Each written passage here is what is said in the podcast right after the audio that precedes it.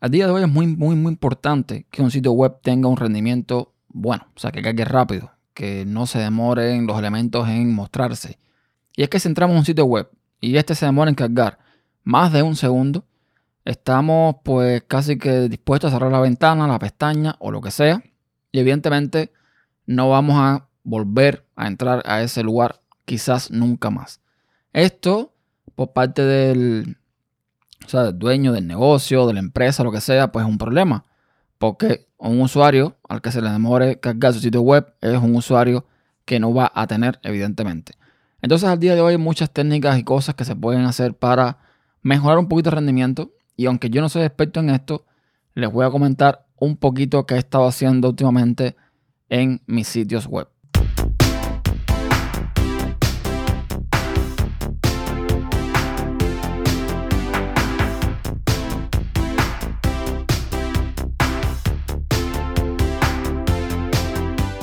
Hola a todos, soy Ernesto Acosta y doy la bienvenida a Podcast Inside, el podcast de tecnología en la red tupodcast.com. Y hoy vengo a hablarles un poco de web, un poco de SEO, un poco de un montón de cosas. Mm, yo no soy experto en el tema, como, como muchos sabrán, pero yo desde hace mucho tiempo me vengo haciendo mis propios temas para WordPress. En todos los proyectos en los que participo o, o en los que he lanzado, pues yo mismo me he creado, me he diseñado mis logos, mis temas, etcétera, etcétera. Y en estos días he estado pues buscando la forma de hacer que tanto System Insight como tupodcast.com tengan un desempeño bastante eh, mejor en cuanto a la carga del sitio, o sea, la rapidez con la que se muestra. He hecho varias cosas. Eh, he estado, digamos, optimizando un poco de código. He estado buscando alternativas para que algunos elementos carguen más o menos rápido. Haciendo uso hoy de CDN. O sea, hoy casualmente pues decidí hacer uso de CDN. No Cloudflare, no ningún sitio de estos por aquí, sino mi propio CDN en, uno de mis servidores. Y debo decir que eh, la experiencia ha sido bastante satisfactoria y he aprendido un montón en el proceso. Hay varias formas, o sea, hay varias formas de medir qué te carga tu sitio web. Hay herramientas como, por ejemplo, GTmetrix, hay herramientas como eh, Tools, hay herramientas como eh, Google Page Speed y lo que es Google Page Speed y GTmetrix son los que más utilizo últimamente para ver qué tan bien o mal carga mi sitio web. De momento, las pruebas que estoy haciendo en Page Speed, todos mis sitios cargan en la versión de escritorio al 100% y en la versión de móvil están entre un 97 y un 98%. Esto es una buena, o sea, es un buen puntaje, esto no es que sea malo teniendo en cuenta de que en la versión móvil yo no estoy cargando la página que crea WordPress en AMP gracias a un plugin, sino que estoy cargando sencillamente el sitio tal y como está en su versión adaptativa o responsive. Entonces, para hacer así está bastante, bastante bien. He tenido que cambiar algunas cosas.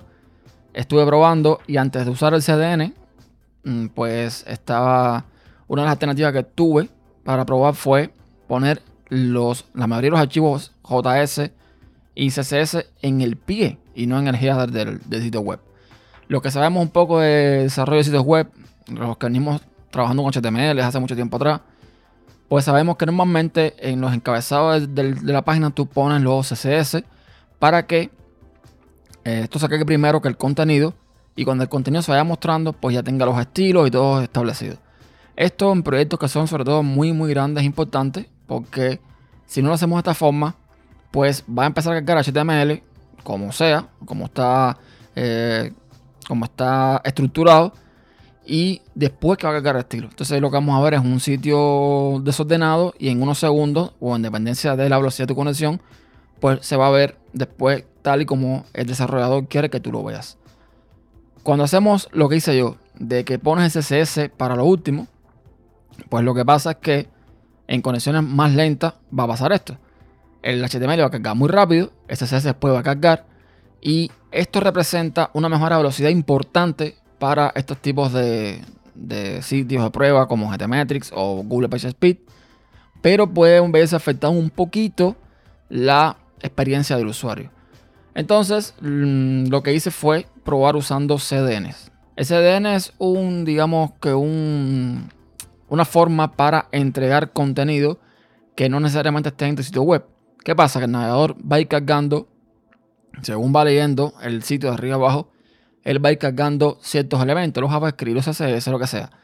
Y si tenemos un, un CSS o un JavaScript en nuestro sitio, alojado en el mismo sitio, que además impida que hasta que no se cargue ese JavaScript o ese CSS, cargue todo lo demás, pues ralentiza bastante la carga del sitio web. Entonces lo que pasa es que hacemos uso de CDN para que a la vez que va cargando HTML, el, el fichero CSS o, JavaScript se cargue a la par, pero es otro URL. Como está en otro URL, va a cargarse a la par. No, va, no se va, digamos que no se va de alguna forma a estancar en el renderizado o la forma en que muestra el HTML.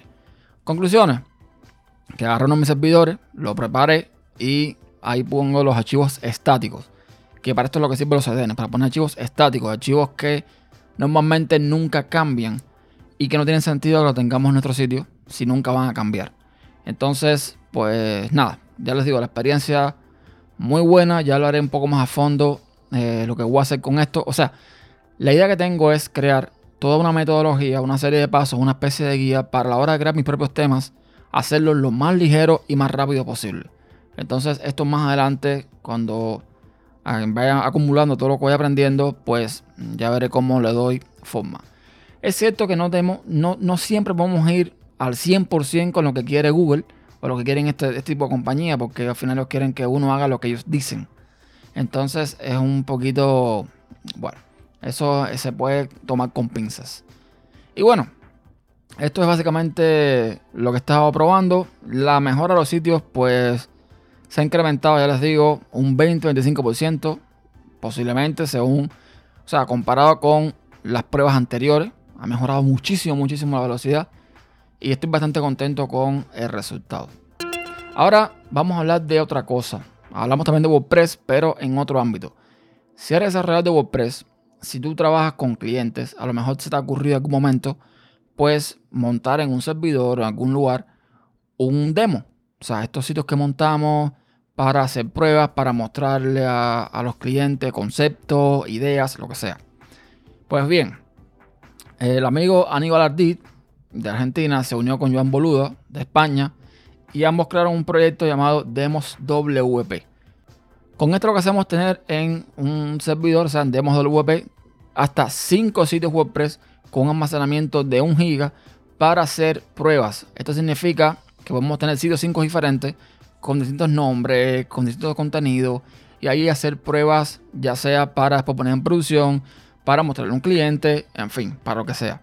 La idea está muy buena. De momento el proyecto es gratis y nos ofrece unas cuantas cositas. Por ejemplo, a la hora de crear un sitio, ya les digo, tenemos 5 sitios para crear de 1 GB cada uno. A la hora de crear un sitio, pues, eh, o sea, ponemos lo típico, nombre, el, digamos que el usuario, los passwords que vamos a usar para ese sitio, un correo electrónico. Podemos, por ejemplo, decirle que elimine eh, los contenidos que vienen por defecto en WordPress. Para que no instala WordPress, cuando tú lo instalas, ahí viene, por ejemplo, una página de un Hello World, una página de ejemplo. Todo eso lo podemos eliminar. Nos da la opción de instalar la versión 5.0 de WordPress o WordPress 4.9 podemos instalarlo en el idioma que queremos y si queremos en una instalación un poco más avanzada, podemos también, por ejemplo, ya eh, pues ponerle contenido al sitio. O sea, para no tener que estar poniendo los típicos Loren Ipsum y texto aleatorio y imágenes aleatorias, no.